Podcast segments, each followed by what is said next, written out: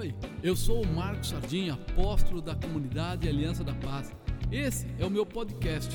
Olha, muito obrigado por você estar aqui. Que esse podcast possa abençoar o seu dia e te inspirar e te levar para mais perto do Senhor. Que Deus te abençoe.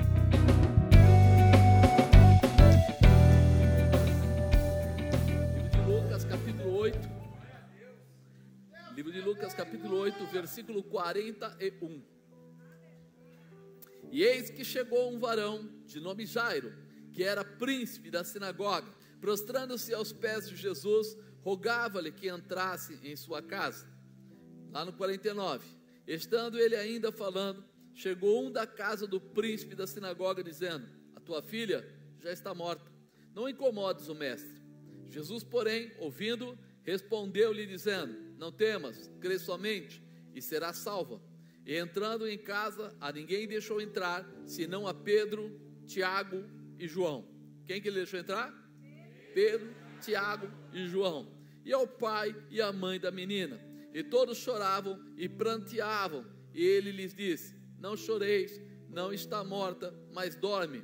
Riam-se dele, sabendo que estava morta. Mas ele, pegando-lhe a mão, clamou, dizendo: Levanta-te, menina. E o seu espírito voltou, e ela logo se levantou, e Jesus mandou que lhe dessem de comer. E seus pais ficaram maravilhados, e ele lhes mandou que a ninguém dissessem o que havia sucedido.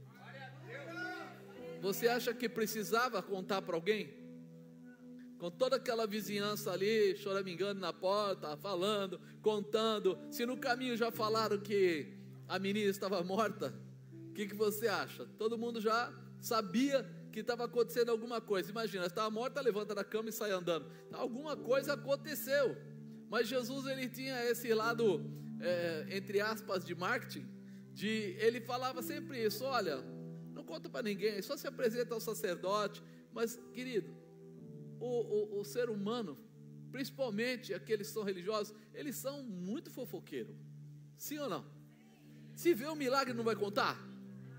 Se de repente você, de um dia para o outro, Deus abençoar a tua casa, você ficar riquíssimo, você vai ficar calado, parado, eu não vou contar para minha família não, ninguém vai saber, nem vai trocar de carro, nem vai, nem, nem, né? Já no dia seguinte todo mundo está percebendo que alguma coisa aconteceu. Porque nós aí, muitas vezes, não percebemos a vontade que Deus tem de nos dar coisas tremendas. É como se Ele quisesse dizer assim: não enche, não fique inchado, não comece a se achar, tá? Seja muito abençoado, mas não seja inchado, não começa a se autovalorizar, a começar a tomar atitudes que não condizem com alguém que tem intimidade com o Deus Todo-Poderoso. Porque quem tem intimidade com Ele sabe que é melhor a gente diminuir para que Ele cresça. Então a gente começa a aprender como funcionam as coisas. Mas tem uma coisa que, nós esqueci de falar, né? Nós estamos na série Estabilidade no meio da tempestade. E ficar estável no meio da tempestade não é muito comum, né? Normalmente é difícil alguém que tem essa, essa posição. E hoje eu queria tratar, vença as palavras contrárias. Eu sei que você nunca teve uma vizinha fofoqueira, um colega de trabalho fofoqueiro, nunca aconteceu, é lógico, né? Nunca aconteceu isso. Mas tem às vezes pessoas lá fora que já aconteceu coisa assim. Que tem aquela boca maldita, né? Que vem lá e fica sempre lançando uma palavra. Você está falando assim, então eu estou pensando em comprar tal coisa. Ele fala, ah, mas não está na época, é fora, o governo está assim, não sei o que está assado. Toda hora ele tem uma, uma orientação para te dar, né? E a gente às vezes precisa olhar para Jesus e ver o que ele nos ensinou, o que ele deixou para nós. Por exemplo, João 16, 33, ele fala: Tenho-vos dito isso, para que em mim tenhais paz. No mundo tereis aflição, mas tende bom ânimo. Eu venci o mundo. Então, ele começa a querer que você olhe para ele para que você tenha paz para que você sinta que você pode, que é uma promessa. Haverão dificuldades, ele está dizendo, haverão dificuldades, mas não se preocupe com as pessoas, se preocupe na tua conexão comigo, naquilo que você tem com Deus. Em 1 João 4,4 fala assim: Filhinhos, sois de Deus e já os tendes vencido, porque maior é o que está em vós do que o que está no mundo. Então você já tem vencido. Se eu já tenho vencido, adianta alguém falar que não? Alguém falar que não vai dar certo? Que você não vai conseguir, não vai alcançar, não vai é, atingir o objetivo? Você tem que tirar os olhos daquela pessoa e colocar os olhos no Senhor. Você precisa entender. Você sabe que as palavras têm poder, sim ou não? E se você deixar as palavras lançadas, elas ficam, como diz, se movendo. Alguém um dia fez um estudo, não sei se foi a NASA, alguém aí, e diz que a, a gente para de ouvir, né? Quando alguém fala alguma coisa, a gente para de ouvir, porque a, a nossa voz vai se dissipando no ar. Mas não quer dizer que o som acabou. Quer dizer que o som apenas foi se dissipando, né? E ele acaba, vamos dizer assim, saindo fora do nosso raio de ação, do nosso ouvido. Porém, a palavra dura por muito tempo e muitas palavras estão aí, estão ecoando em tensão menor, mais diluído, e você pensa que já acabou. Não acabou. Por isso nós temos que pensar numa situação para cortar, anular o que não serve. Você já viu que crente, tem crente que fala assim, está amarrado. Eu repreendo em nome de Segundo meu Deus, não vai acontecer isso. Mas por que ele faz isso? Para cortar, para anular. E é isso que você precisa desde já começar a aprender a fazer. Quando alguém lançar palavras contrárias sobre você, você fala, ó, em nome de Jesus, não vai acontecer.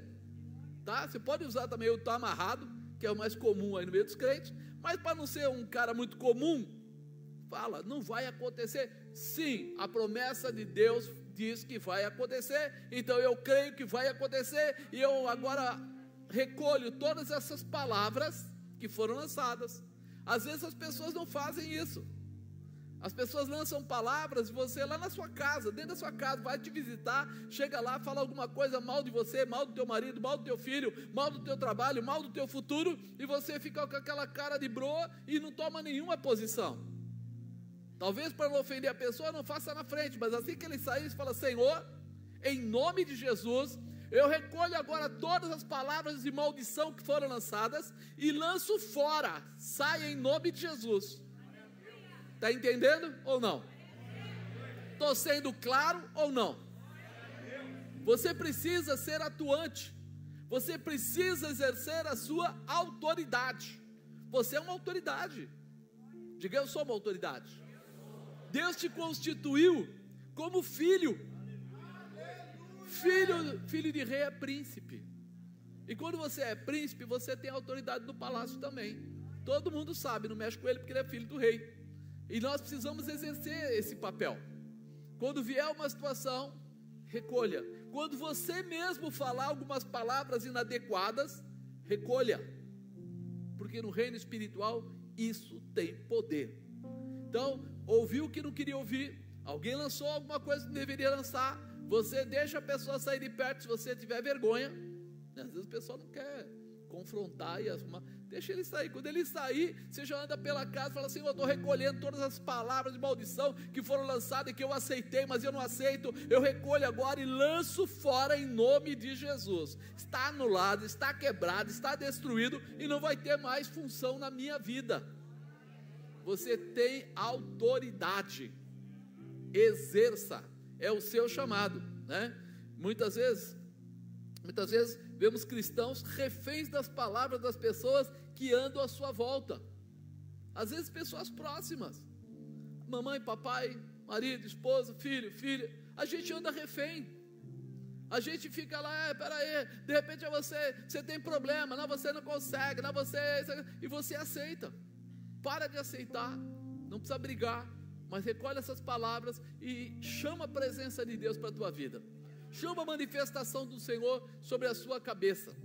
Porque nós sabemos que nós podemos melhorar o quanto podemos melhorar e aquilo que não depende de nós. Sim ou não? Alguém vai tentar jogar nas suas costas o problema dele ou dela. Vai querer que você seja responsável. Então, não vamos brigar, não vamos contender, mas não vamos dar espaço para o diabo trabalhar. Vamos dar matéria-prima para ele trabalhar. Vamos recolher, vamos liberar, vamos transformar. Né? É, é muito importante lembrarmos por quem fomos chamados e a quem é a nossa verdadeira garantia de vitória. Quem é o seu, a sua garantia de vitória? Não é Jesus Cristo? Você não foi salvo por ele? Então tem uma palavra aí de vitória para você. Jairo, ele era príncipe na sinagoga. Automaticamente era constrangido a ser contra Jesus. É, mesmo que ele não quisesse. Eles olhavam para Jesus como uma seita. E aí, Jesus andava por lá fazendo milagres.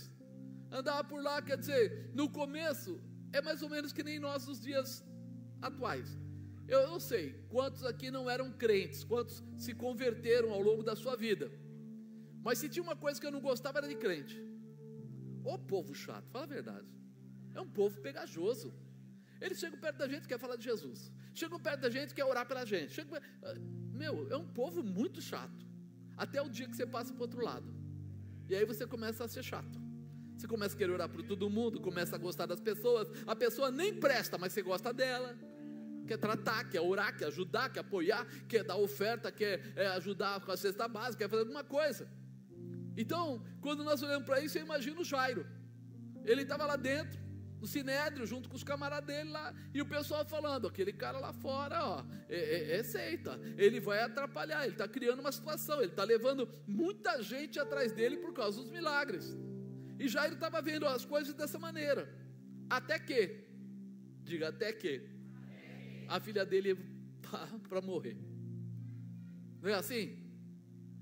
Quem veio para o Evangelho porque achou assim fantástico, não tinha problema nenhum, estava tudo certo a sua vida, ele tinha dinheiro, ele tinha estrutura, está tudo ótimo, vou me converter, vou naquela igreja hoje e vou me converter porque está tão bom, tão bom, tão bom que eu vou passar a ser cristão. Quem fez isso aqui?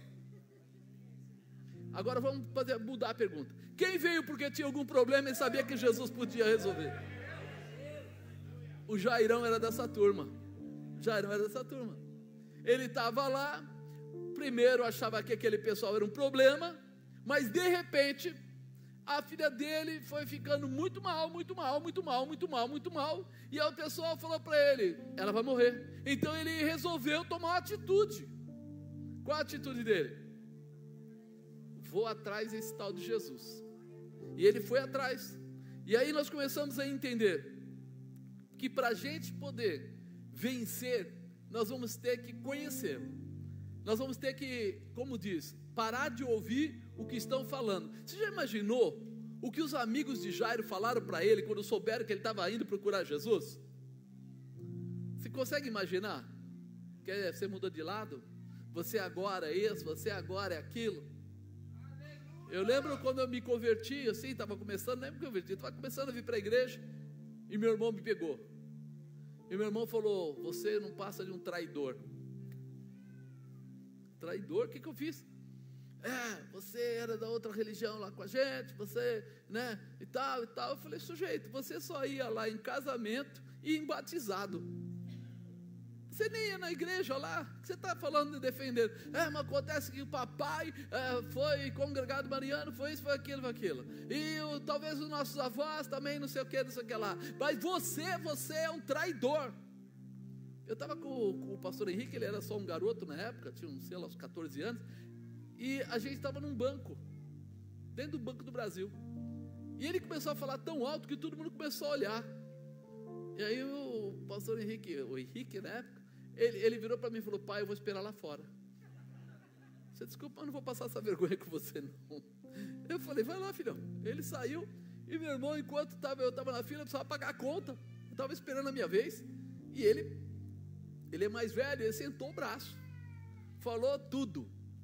Você está escolhendo agora umas pessoas que você nem sabe quem é, está preferindo ficar com aquele povinho, está deixando a sua família de lado, está vendo essa igreja não presta, esse povo não presta, para ele nada prestava.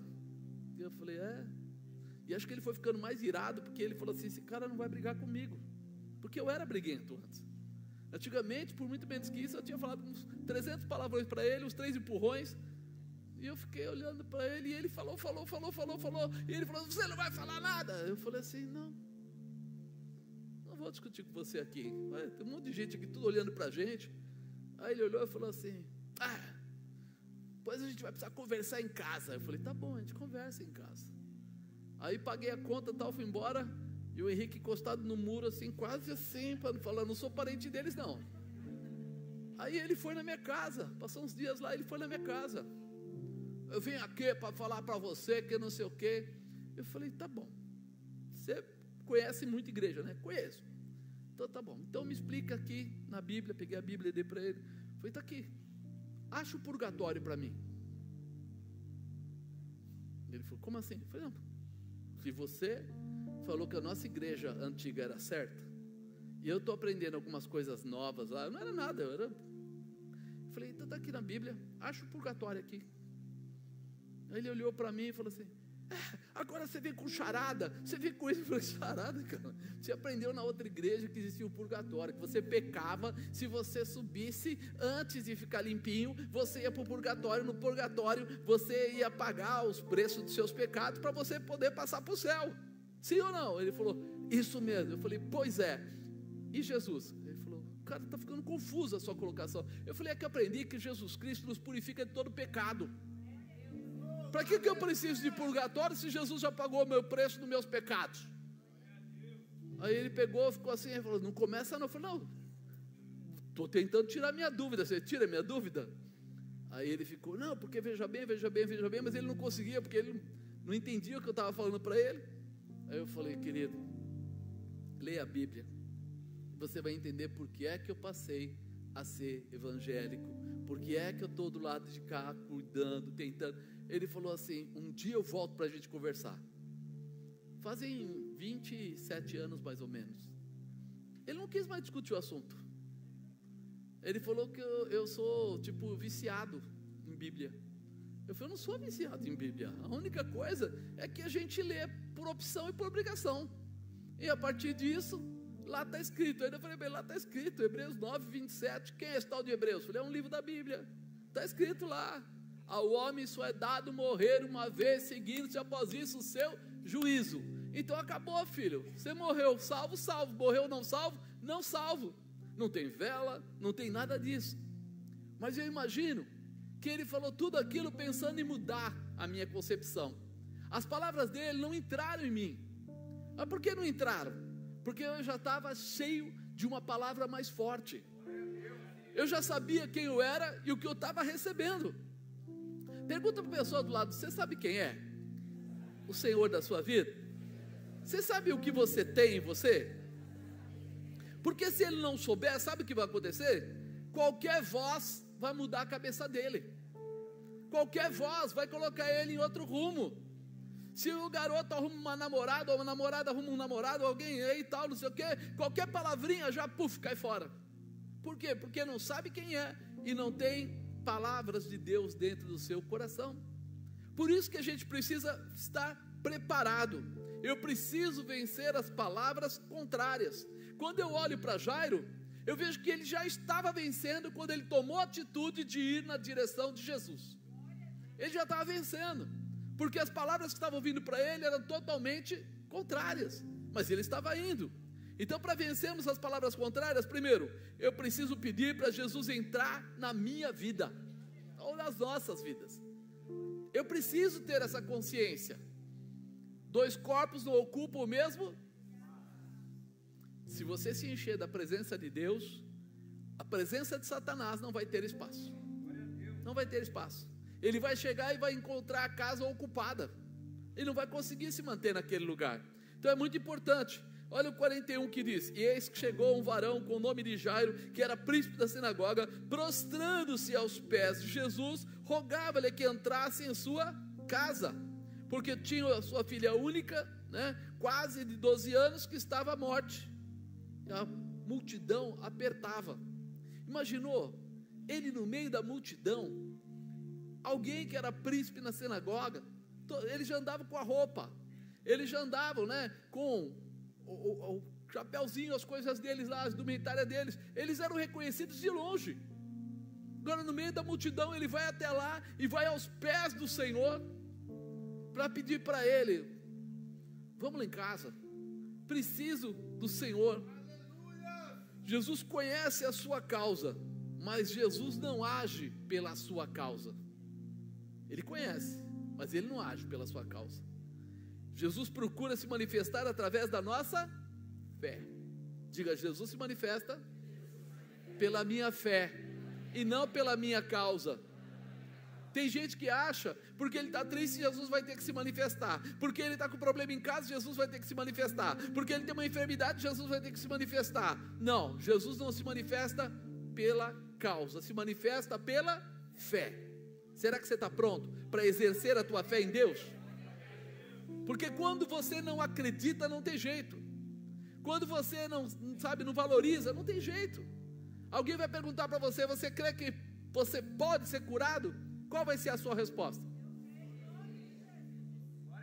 Eu vi que tem crente lá atrás. Eu creio em nome de Jesus. Se você não exercer esse papel, o que vai acontecer?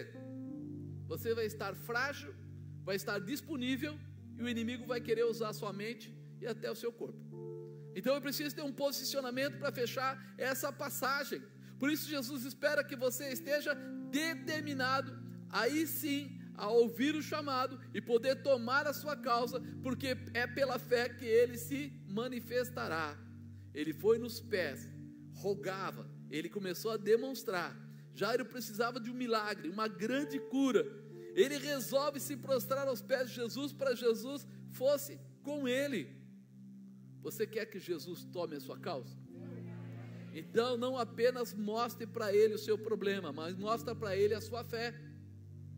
Entendeu? Não fica mostrando o problema, porque mostrar o problema não vai resolver. Mas quando você mostrar para ele a sua fé, é quando ele vai interagir na sua vida. Ele vai mover na sua vida. E a nossa fé não é apenas gogó. O nosso comportamento define a nossa fé. Eu lembro de vezes que a bispa, pastores, eles ensinavam a pessoa a falar assim: Ah, hoje eu não vou na igreja porque eu estou doente. E aí eles ensinam o quê? Se você está doente, é quando você deveria vir à igreja para receber a oração e ser curado. Não, hoje eu estou down. Bonito falar assim, né? Estou down, estou para baixo, estou angustiado, estou entristecido. Pois é, a sua cura está no altar, está exatamente daquilo que você acredita. Quando você quer ser curado na sua vida secular, você vai até um médico. Você fica na fila, você espera para ser atendido, você paga consulta, porque você acredita.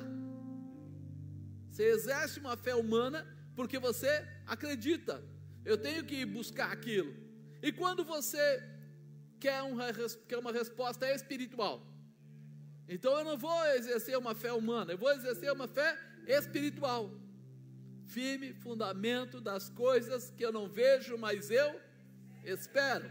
Eu acredito, vai acontecer, mas eu não estou vendo, mas vai acontecer. Mas eu não consegui pegar, mas vai acontecer.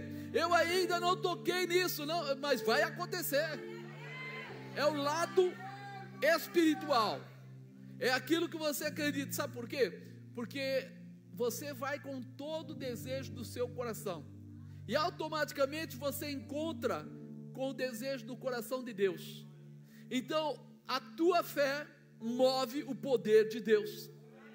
É esse o negócio, não é assim, ah, então minha fé tem força para pegar a caixa e levantar a caixa. Não, a tua fé não tem, mas o poder de Deus tem. Quando você vai até Ele com a sua, sua fé, com aquilo que você acredita, com uma fé inteligente, que você sabe que Ele pode, Ele vem com o poder dele e realiza. Cura, restaura, transforma, estabelece, faz o que for necessário. Então nós precisamos estar prontos para isso. Segundo, vença a morte com palavras de vida. Diga, eu vou vencer a morte com palavras de vida. Estando ele ainda falando, chegou um da casa do príncipe da sinagoga, dizendo: A tua filha já está morta, não incomodes o mestre. Jesus, porém, ouvindo, respondeu-lhe, dizendo: Não temas, crê somente e será salva. É o que eu estava falando agora há pouco. Jesus quebrou as palavras daquele povo. Aquele povo já chegou lá, ó, oh, não, não atrapalhe o mestre, não. Sua filha já era, já morreu. Todo mundo deve ter pensado, puxa vida, inclusive porque no caminho aquela mulher do fluxo, fluxo de sangue né, apareceu e Jesus foi lá é, atendê-la, pode-se dizer assim, parou para atendê-la, a mulher ficou curada. Depois disso que Jesus continuou, quer dizer, ele perdeu tempo.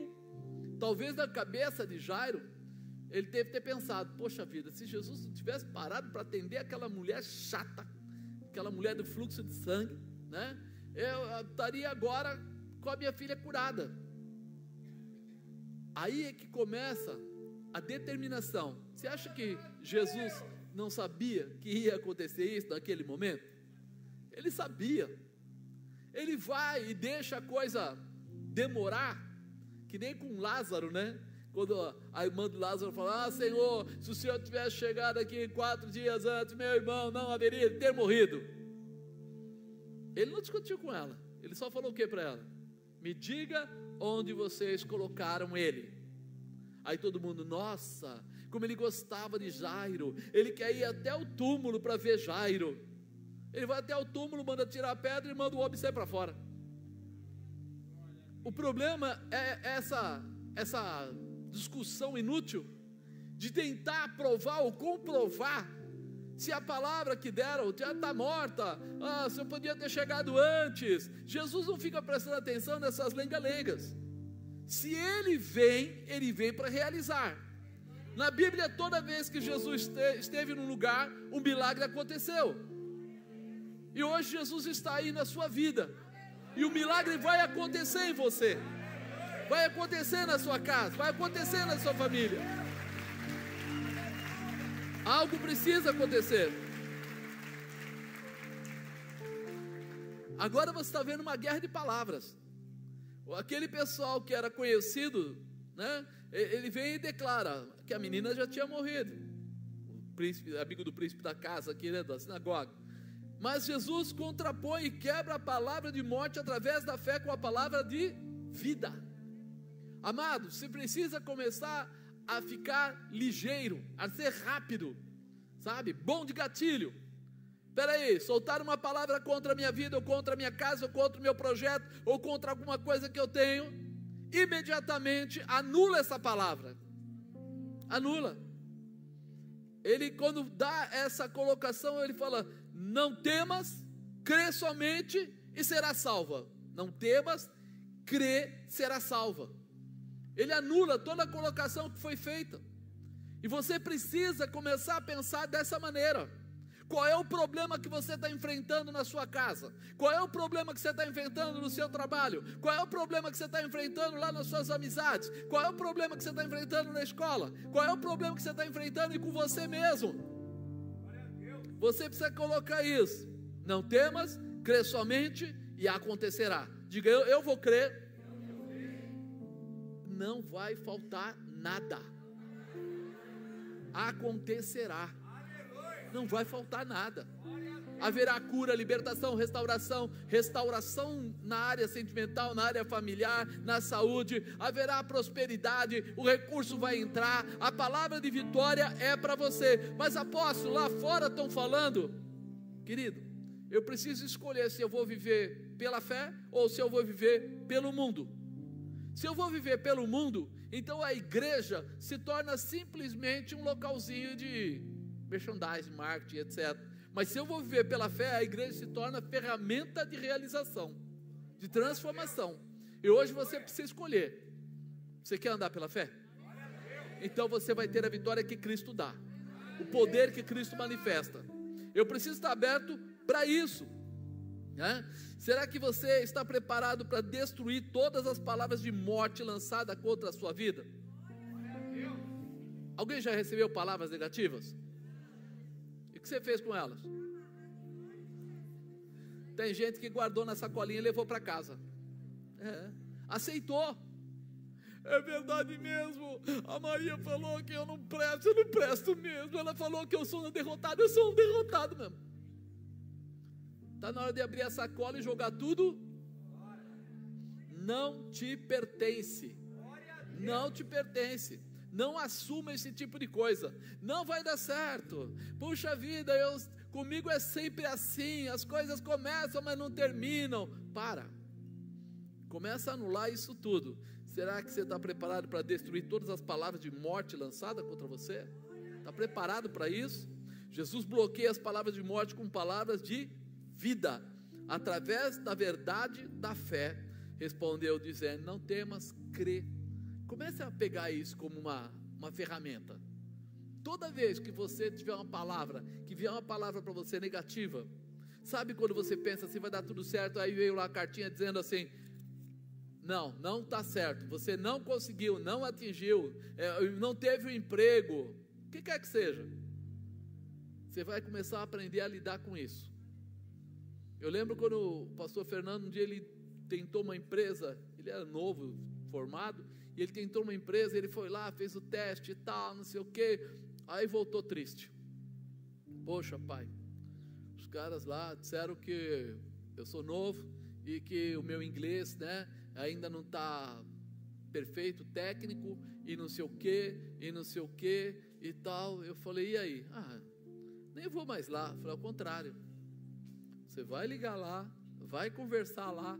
Não, pai, ele já falou que não tem lugar para mim. Não, você não vai fazer, você vai agradecer. Liga para lá e diz assim: Olha, eu queria agradecer porque vocês permitiram que eu participasse dessa seleção, mas eu queria deixar desde já uma informação. Eu gostei muito dessa empresa, vou melhorar o meu inglês, vou voltar e no futuro eu queria ter a liberdade de voltar a falar com vocês. O cara falou assim: Como assim? Eu disse para você não e você está aqui dizendo que vai se preparar para assumir uma vaga aqui. Ele falou: É isso mesmo. Eu vou assumir uma vaga nessa empresa. Porque eu gosto muito dessa empresa, da tecnologia dela, aquela coisa. Ah, tá bom, então tá. Desligou. Passou assim uma hora, o cara ligou de volta. Fizemos uma análise aqui. Tem uma outra pessoa que não está se adequando. E a gente pode começar com você, porque você não vai lidar diretamente com os Estados Unidos, só com aqui, depois você vai lidar com os caras e tal, e tal, e tal, e tal. Vem até aqui. E foi lá, contratou ele. Aí você fala assim: a primeira palavra foi não. Você não está pronto. Quando ele entra com a fé, o que acontece? Vou arrumar um lugar para você. Você vai e trabalhou, ficou lá. Aí você fala assim: e agora? Se eu ouvisse só o não, voltasse para casa e fosse dormir. Ah, puxa vida, não gostaram de mim. Ah, aí começa aquela história, né? Há dia, há mês, há ano, comigo nunca dá certo. Fala, dá certo sim. O Senhor é teu pastor e nada te faltará. Deitar de faz em verdes passos, guia-te mansamente às águas tranquilas. Vai para cima, porque a vitória é sua. Deus vai te liberar o melhor.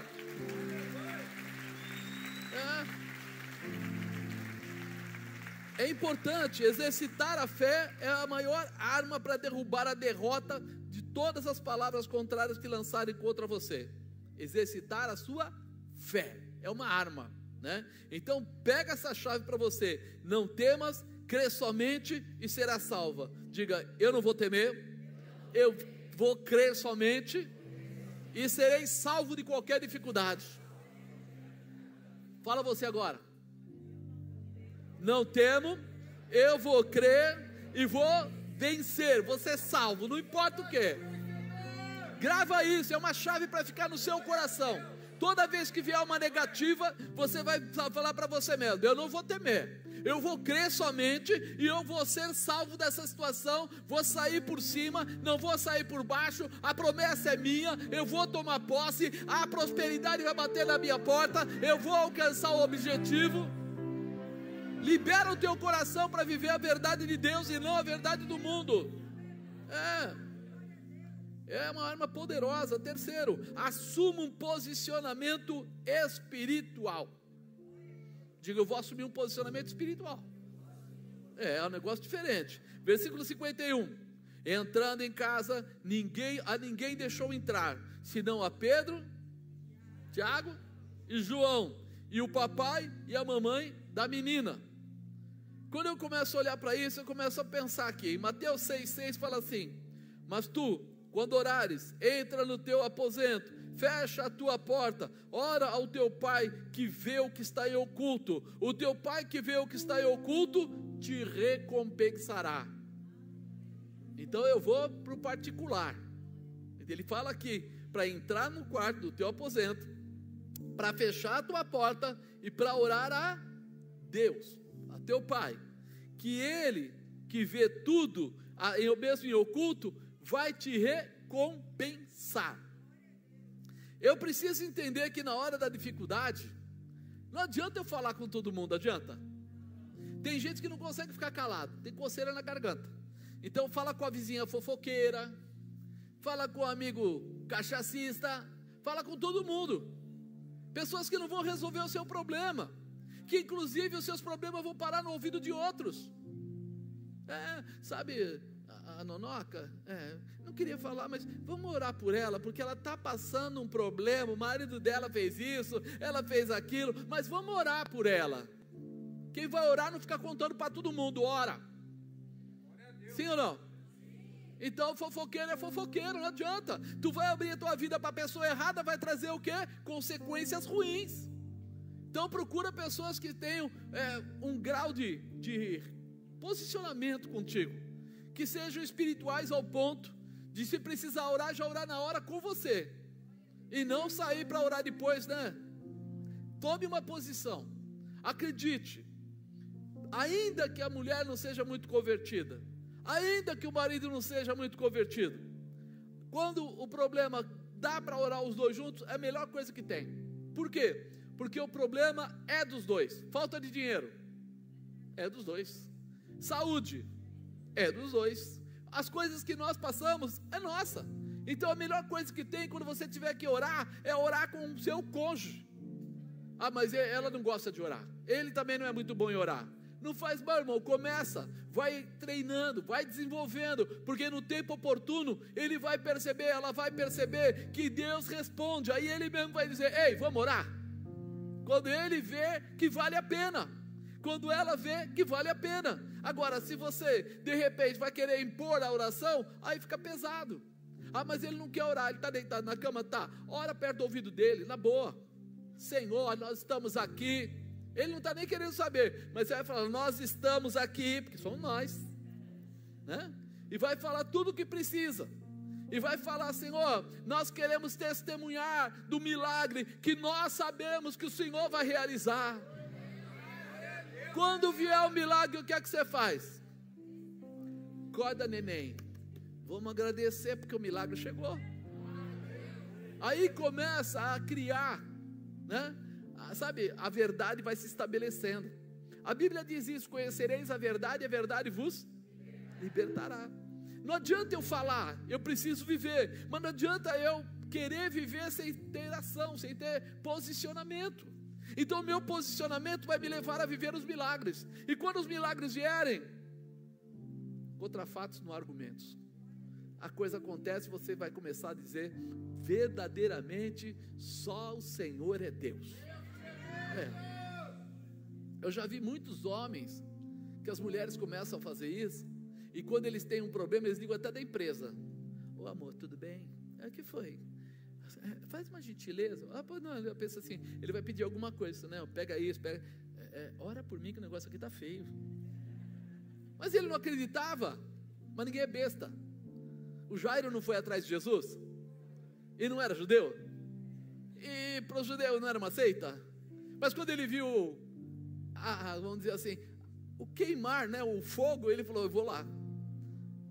Todo marido, toda esposa, todo filho, toda filha, eles começam, primeiro desacreditando, até começar a ver os sinais. E depois eles começam a pedir a manifestação. E o melhor de tudo que eu tenho que dizer para você: Deus não é vingativo. Ele não fala, ah, é, né, neném? Quando eu quis te dar, você não quis pegar agora. Não, não, não. Deus, quando ouve alguém quebrantado, buscando por Ele, Ele responde. Ele abençoa. É, é Deus, Deus é amor. Tremendo, aquele cara sensacional. Ele perdoa, ele restabelece, ele fortalece, ele dá vitória. Então nós precisamos estar prontos para ajudar quem está perto de nós a ser transformado. Entra no teu quarto, fecha a tua porta, ora, e aí ele fala o quê? E ele te recompensará. Você precisa se posicionar e orar e ele vai ouvir e vai responder para você. É interessante porque aquela viúva que estava para perder os dois filhos, você lembra daquela mulher? Eliseu? A, mulher foi até Eliseu e falou: Eliseu, meu marido era um dos teus, mas ele morreu e deixou uma dívida, e agora o credor quer levar os meus dois filhos é, no lugar da dívida. E Eliseu olhou para ela e falou: O que, que você tem em casa? E ela falou: O quê? Aí ela pensou bem e falou assim: não, não, nada não, tem um pouquinho de azeite. Ele falou: legal, faz o seguinte, vai na sua vizinhança, pede vasos emprestados, não poucos, e traz. Ela pegou os dois filhos dela falou: já que é para fazer, fazer logo. Mandou eles buscarem vaso emprestado e todo mundo que emprestou, que era um negócio difícil, né? A pessoa está devendo, não sei o que, vai emprestar vaso, vai que quebra, mas emprestaram ela trouxe tudo para dentro de casa. Aí ele falou para ela agora: fecha a porta. Fecha o quê? A porta, particular, Deus. E derrama o pouquinho de azeite que você tem nos vasos. E ele, ela começou a derramar. E o que ela tinha era pouco, encheu todos os vasos que estavam lá. E depois que ela enche todos os vasos, aí vem o, o profeta e diz o quê? Agora você vai, vende esse azeite, paga as tuas contas dos teus filhos e vive do resto. O que sobrou deu para ela viver até o final da vida dela. Deve ter sobrado pouco, né, irmão? Aí você fala o quê? Entra, fecha a tua porta. Nós precisamos entender. Assuma um posicionamento espiritual entra com o teu Deus, vai para o teu quarto, fecha a tua porta, não precisa de mais ninguém, é você, seu marido, você, seu filho, sua filha, seu pai, sei lá, a família que tiver que ficar, o restante não, fecha a porta, porque quando você fecha a porta, a impressão que você tem é que você está ali perdendo, eu vou fechar a porta, vou me esconder, não, não, não, quando aquela porta se abre, abre com a riqueza, abre com a prosperidade, abre com a resolução do problema. E aí a gente entende isso. Posicionamento espiritual. Nós precisamos, nós precisamos nos posicionar. Ah, tá difícil. Oh, eu não sei nem o que fazer. Eu tô sem dinheiro. Liga a televisão aí para a gente assistir a novela, o filme, o Netflix. Assiste aí alguma coisa. O que, você assistiu? Eu assisti uma série. Vai começar hoje, vai terminar depois de amanhã, porque eu não quero ver nada. Quem não quer ver nada não vê milagre.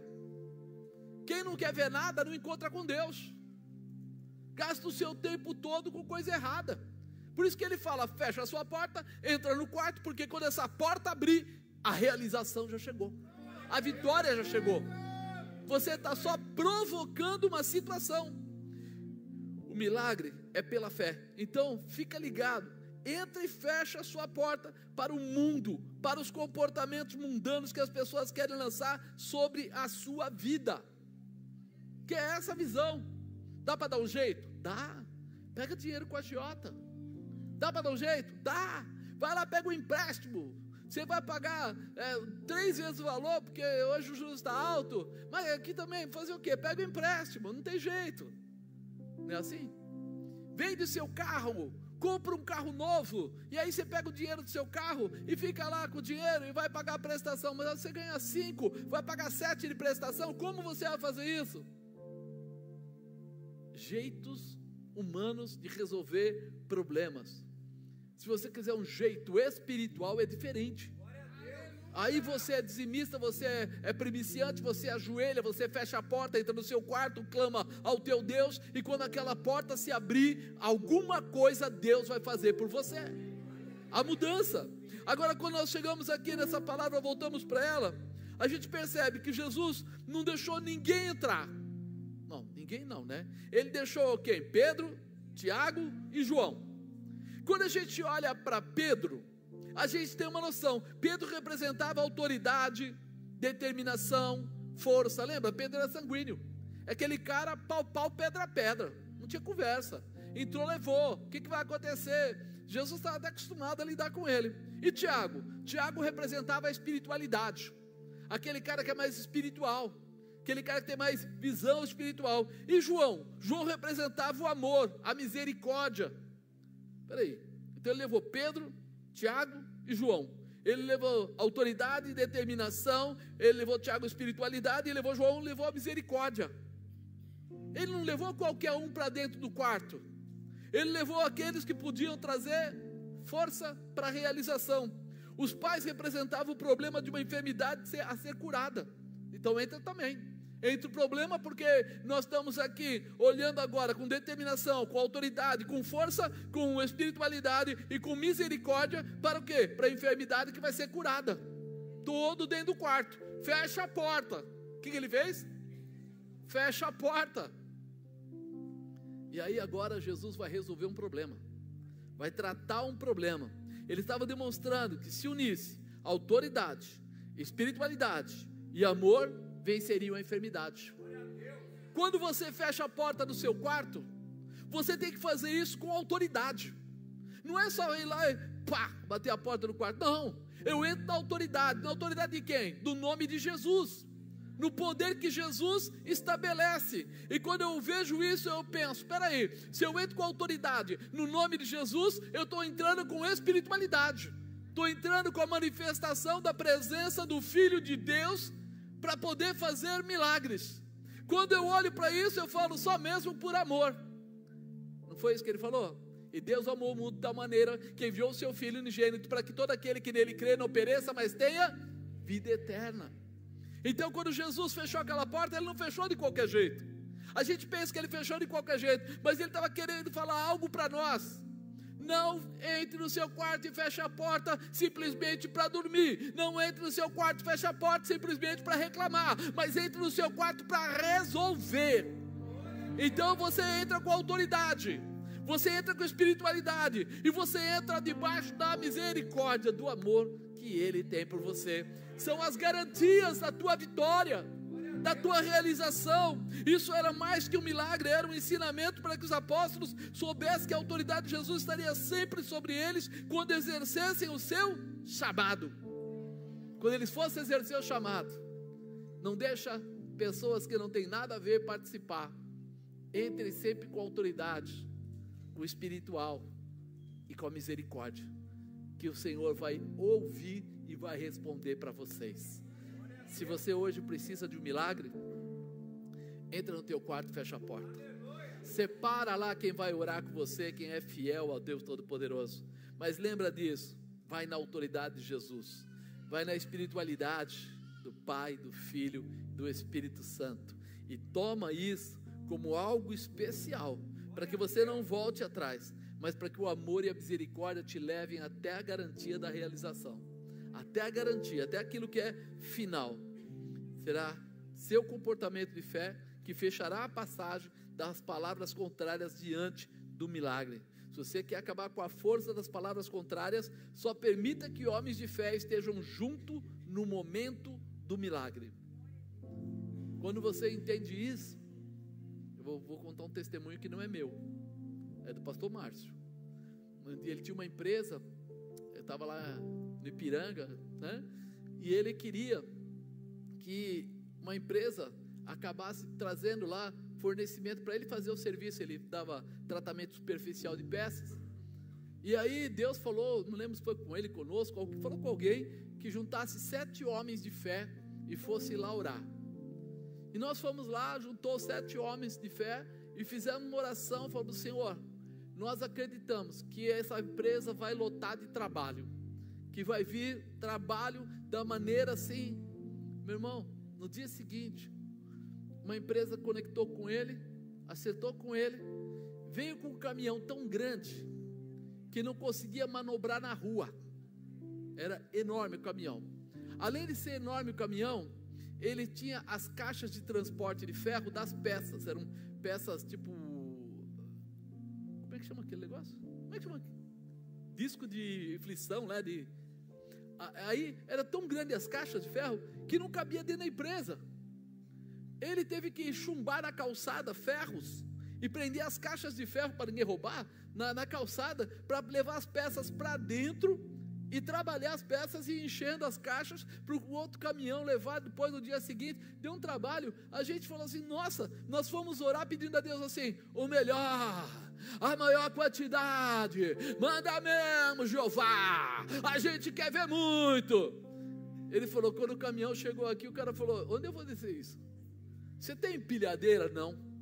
Você tem. Não. Mas não tem como. Teve que tirar tudo do braço botar as peças do lado de fora, pôr a caixa lá do lado, descer por dentro da caixa daí e fazendo um por um. Aí nós descobrimos que quando você trata com homens de fé, quando você junta pessoas determinadas por Deus, o fogo, meu encandece. A resposta da glória de Deus é tremenda. E nós ficamos até preocupados, e agora, e agora, e agora? Pensa nisso. O que é que você precisa que Deus mova na sua vida? O que é que você quer que Deus faça na sua casa? Entra lá, fecha a porta, só deixa pessoas de fé. Apóstolo, não tem ninguém de fé, fique sozinho. Aquela mulher, ela entrou, a mulher que estava em Eliseu lá, ela entrou, pegou o azeite que tinha, começou a despejar dentro dos, dos vasos. Os filhos dela talvez não fossem adulto o suficiente para entender, mas ela entendeu. Eu vou ver a glória de Deus manifestar. E você precisa entender: não há palavra contrária que segura a manifestação de Deus na sua vida. Não há palavra contrária. Quarto, vença as palavras é, contrárias. Não valorize o que as pessoas falam. Fala para alguém aí do seu lado, não valoriza não. Não se preocupa com o que os outros falam. É, Versículo 52 fala assim: E todos choravam e pranteavam. E ele disse: Não choreis, não está morta, mas dorme. Riam-se dele, sabendo que estava morta. Os mesmos que choravam e pranteavam pela morte da criança, quando Jesus disse que ela não estava morta, eles começam a rir. Já pensou em pessoas assim? Que está chorando e do momento seguinte está rindo? Será que o choro era lá dentro do coração? Ou está fazendo só uma cena? Porque eu imagino, pensa comigo, se ela já estava morta e você gostasse daquela criança, e aí alguém via lá e dizia assim: não, ela pode ser curada, ela está viva, você não ia pensar no milagre? Pô, se o mestre está dizendo, alguém que está andando por aí fazendo milagre está dizendo que ela está viva, eu já vou me empolgar, porque eu amo essa criança também.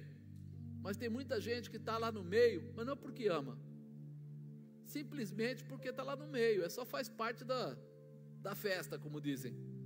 E essas pessoas, muitas delas, elas entram na sua vida só para ver se dá para tirar uma casquinha, para tirar um proveito, para ficar lá, né, achando defeito. Você está todo lá, né, preocupado que as coisas têm que dar certo e tal, tal, tal, e a pessoa está do lado torcendo para dar errado. Você nem percebe. Pensa um pouquinho, quantas pessoas dessas já não entraram na sua casa? Pensou? Fala, sai em nome de Jesus. É, vamos tirar fora toda a tentativa do mal, né? Por quê? Porque nós muitas vezes colocamos pessoas dentro da nossa casa. Às vezes vem com um amigo, com uma conversa de amigo, e você fala, mas poxa, é, eu trabalho junto. Querido, se trabalha junto é uma coisa, não leve para dentro da sua casa. Só leve para a sua casa as pessoas que você tem confiança. Se não tem confiança, evita. Evita. Ora antes, Senhor, se aquela pessoa chegar aqui e não for sua, que o Senhor feche as portas e não deixe entrar. Que ela mude de ideia, que ela tenha um probleminha para resolver, que ela, sabe, receba um chamado e vá embora, para não entrar e não me trazer problema. Porque nós somos muito, é, como é que eu vou dizer, a gente é sensível a não querer ferir as pessoas. Mas a gente esquece que do outro lado, quando o diabo usa pessoas, ele não está preocupado com o que você acha, ele está preocupado em cumprir aquilo que é a vontade dele. Trazer problema para você, trazer problema para a família, trazer dificuldades no lar, inveja, mentira, engano e bah, bah, bah e outra coisa, né? É uma opção de coisa. Nós precisamos estar atentos. Por isso tenha cuidado com quem você coloca à sua volta. Quando você precisa exercer a fé para receber os milagres. Outro costume, é engraçado, né? A mãe da gente tinha alguns hábitos que a gente esquece rápido. Mas minha mãe falava assim: nunca deixa ninguém sentar na cama do casal. E eu falava assim: que besteira. Qual a diferença da cama do casal, da cama sem casal? E depois, ao longo da nossa vida, que você vai né, trabalhando na igreja e tal, você vê quanta gente maldosa desejou o marido da outra, a mulher do outro, bababá, tentando tirar proveito com esse tipo de coisa. E aí você fala assim: não é possível, isso não é normal. Lógico que é normal. Quando o diabo está operando, ele respeita. Ele não respeitou nem Jesus, ele foi querer atacar Jesus. Xarope de tudo, né? problemático. Ele queria atacar Jesus sabendo que é, fazia parte da trindade, não tem como. Mas se ele faz isso com Jesus, o que ele não faz com os filhos de Deus? Ele quer ferir a Deus. Diretamente a Deus, Pai, Filho e Espírito Santo, ele não pode ferir, não tem capacidade, mas ele tem capacidade de atingir os filhos de Deus, aqueles que estão aqui na terra, porque nós somos frágeis. Nós somos humanos, a gente tem dúvida, a gente tem medo, a gente não quer magoar ninguém, a gente não quer. E aí a gente nem faz avaliação espiritual de quem é que está entrando na nossa casa, principalmente sentando na nossa cama, andando, mexendo nas nossas coisas, tomando posse de alguma coisa que é sua, prestando roupa. Conversa de velho, né? Mas é verdade. É tudo que minha mãe falava. Se tiver que emprestar, dá. porque isso pode voltar com algum problema. Quem já conheceu o centro espírita aí sabe. Uma passadinha lá, com aquela pecinha de roupa sua, pode trazer para você uma dor de cabeça enorme. Então, cuidado. Quem é que assume as suas coisas? Quem é que tem liberdade de sair com o seu carro? Quem é que tem liberdade de andar com as coisas pessoais suas? Porque nós podemos trazer dificuldades para a nossa vida povo foi ficando quietinho, quietinho, quietinho. Já tem gente pensando: caramba, eu fiz tudo isso.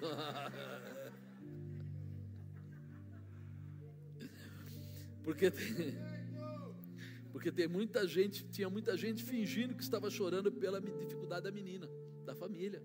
Estavam lá, ah, não sei o que, ela não morreu. Ah, para com isso, cara. Tá, peraí, está sensibilizado a esse ponto? De saída, o choro para risada? Tem alguma coisa errada com um jeito desse tipo. Tire os olhos dessas pessoas, coloque os seus olhos em Jesus. Aí você vai se mover pela fé e viverá os milagres de Deus. Tire os olhos. Amados, às vezes as pessoas têm medo de perder. Ah, mas puxa vida, eu tenho tanta amizade com aquela pessoa, agora eu me converti e ele vai embora.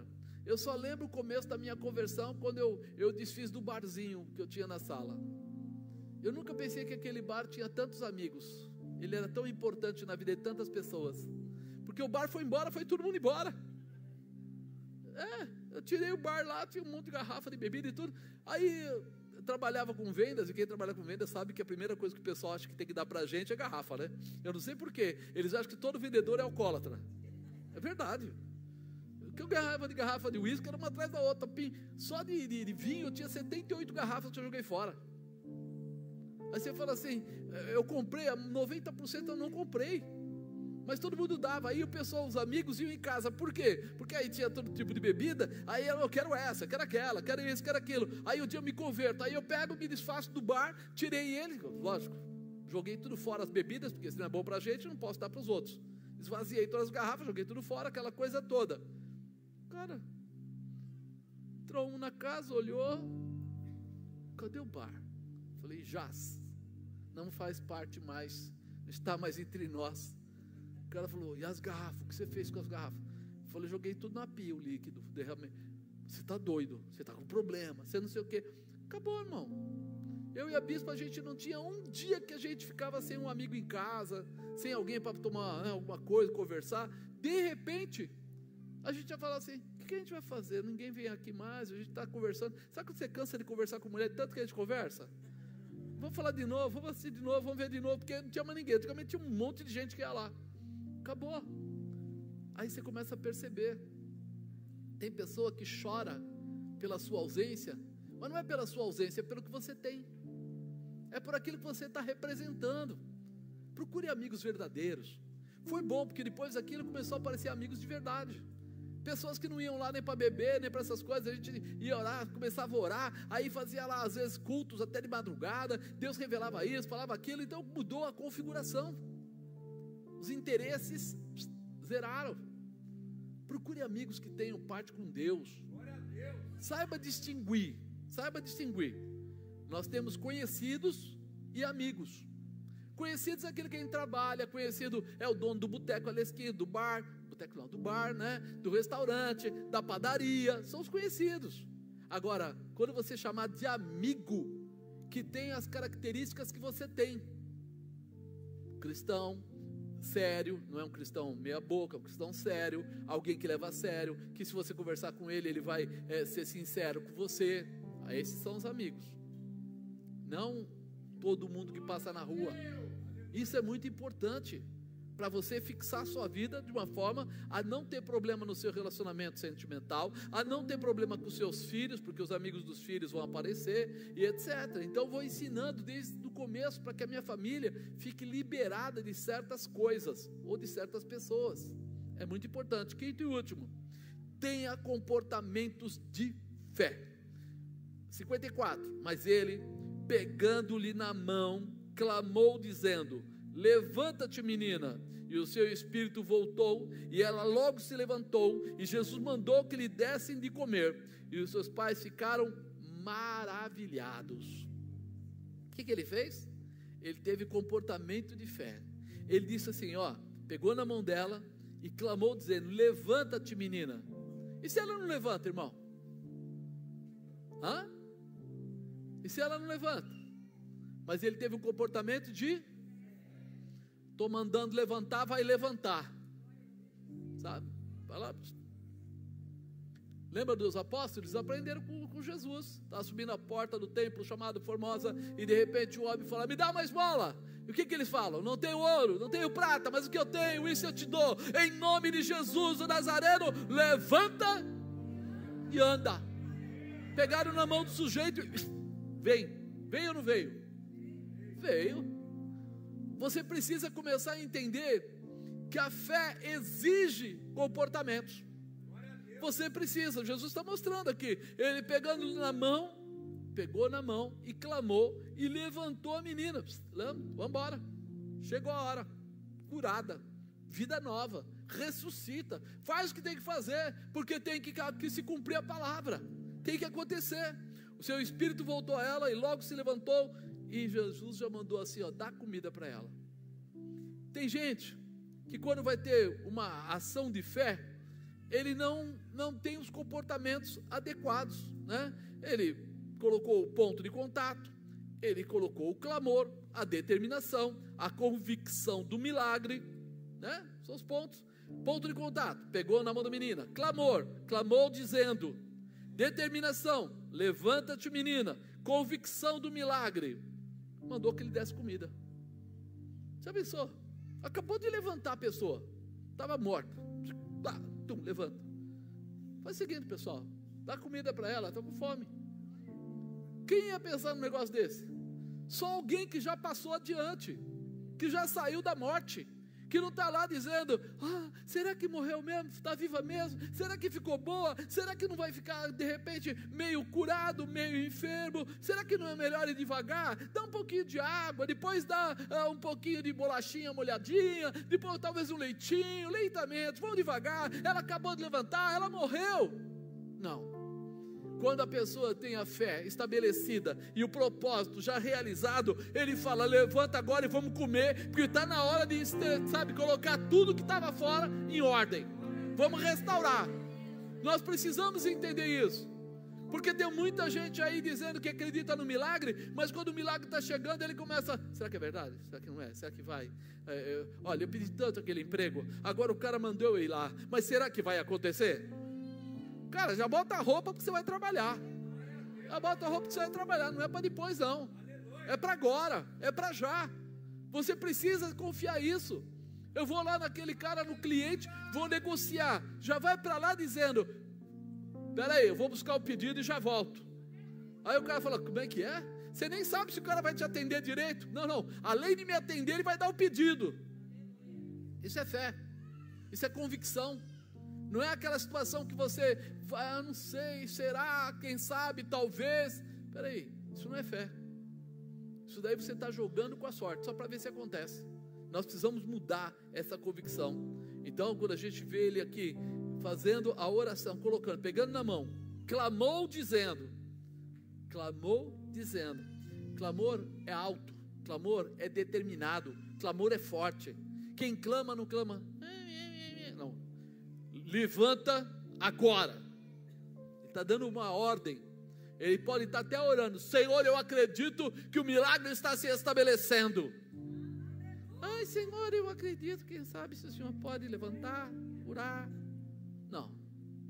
Você vai precisar viver a manifestação de Cristo, a autoridade e o poder de Deus aquele que acredita, aquele que está pronto, aquele que está determinado. Eu vou ver o milagre na minha casa, eu vou ver o milagre na minha vida, eu vou ver o milagre no meu trabalho, porque o Senhor verdadeiramente cuida de mim. Estou pronto, eu abro o caminho para o Senhor passar. Você precisa estar convicto, a convicção anda junto com a fé. Diga convicção anda junto com a fé. Por isso Jesus não teve dúvida de mandar alimentá-la. Ele tem convicção, ele está na fé. Ele fala assim: aqui está tudo certo, vai acontecer, vai fechar esse espaço, não vai ficar mais brecha nenhuma. Vença as palavras contrárias através da sua fé. Amém, amado? Fica de pé.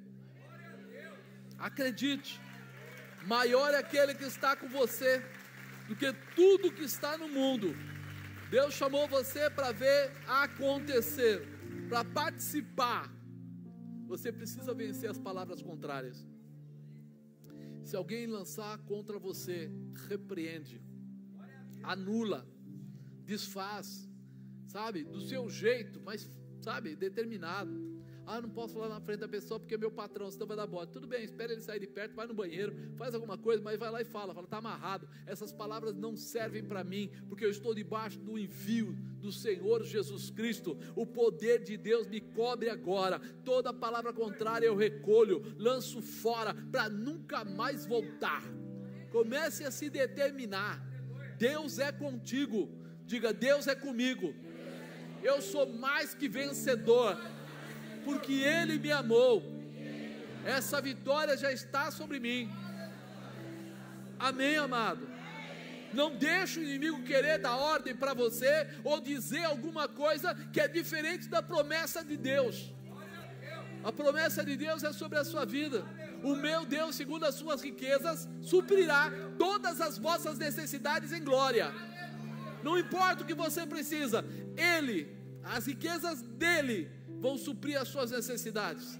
Por isso, não fique preocupado se vai ter dinheiro ali, se vai ter dinheiro ali, não sei de onde vem, mas a provisão da sua vida vem do Senhor. Ele vai preparar, vai estabelecer, vai realizar, ele vai fazer o que for necessário para que você não passe por momentos de aflição. E se passar, você vai saber sair de lá com a cabeça erguida, porque hoje você aprendeu. Veio dificuldade?